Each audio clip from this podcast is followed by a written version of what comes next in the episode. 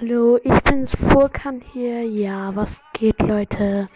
Ja, ihr habt, ja, es gab ja diese Grom Challenge und sie war relativ schwierig.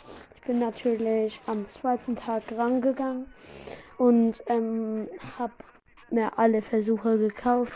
Dann brauchte ich nur noch einen Sieg, aber leider hat es dann auch nicht mehr geklappt und eigentlich war das jetzt schade, dass ich da nichts mehr bekommen habe und hat dann auch nichts gebracht. Es war rein reine Zeitverschwendung und es hat dann auch kein. Ich war richtig traurig, als ich die Challenge verloren habe und ja, das ist schon blöd, weil ähm, vom Brawl der Podcast-Macher, ähm, der, der hat es halt geschafft und ähm, er ist, es ist halt leicht mit weniger Trophäen halt diese Challenge zu schaffen. Also ich habe gesagt nicht, dass ich viele Trophäen habe, aber so in meinem Trophäenbereich ist es halt schon sehr schwierig und leider habe ich es nicht geschafft.